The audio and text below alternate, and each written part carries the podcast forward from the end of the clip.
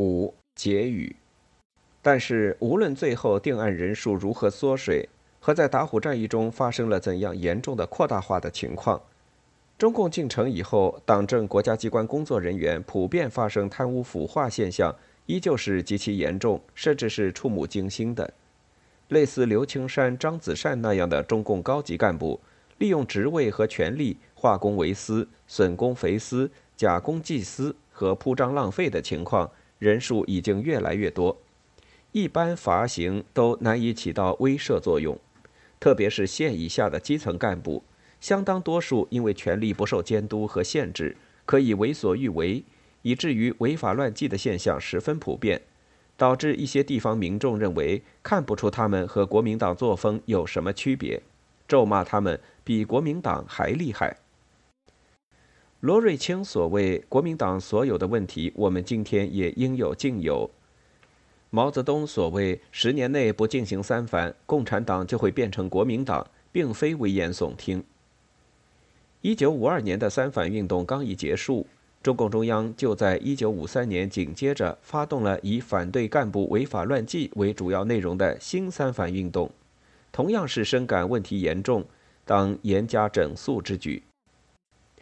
在这种情况下，一九五二年三反运动的发动，毫无疑问有其遏制共产党逐渐国民党化的发展趋势的意义所在。三反运动之后，各级党政国家机关工作人员当中的贪污腐败问题明显的较前减少了。然而，这并不等于权力机关工作人员贪污腐败问题会因此而得以解决。三反运动过去不过一年左右的时间，中共中央就不能不提醒相关部门。防止三反后再度普遍发生贪污事件，和要求大力进行反贪污教育，以后更是几度再次大规模的进行反贪污斗争。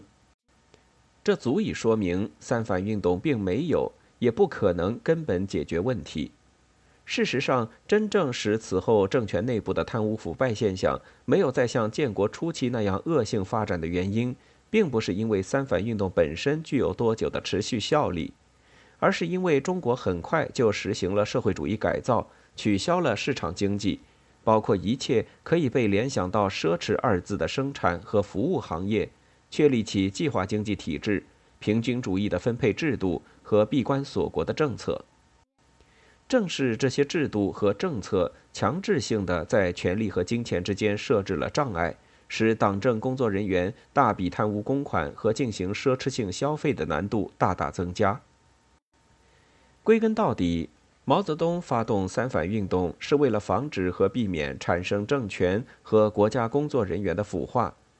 但只是采取群众运动的方式，其效果利弊互现，实践证明不是根本性解决问题的办法。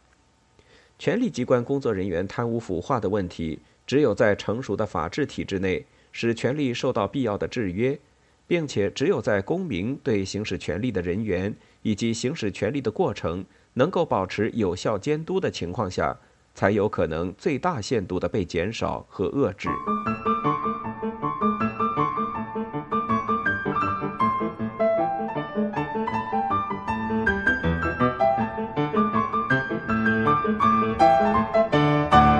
欲听完整版有声书，请关注我的微信公众号“我也读书 FM”。获得收听与更新信息。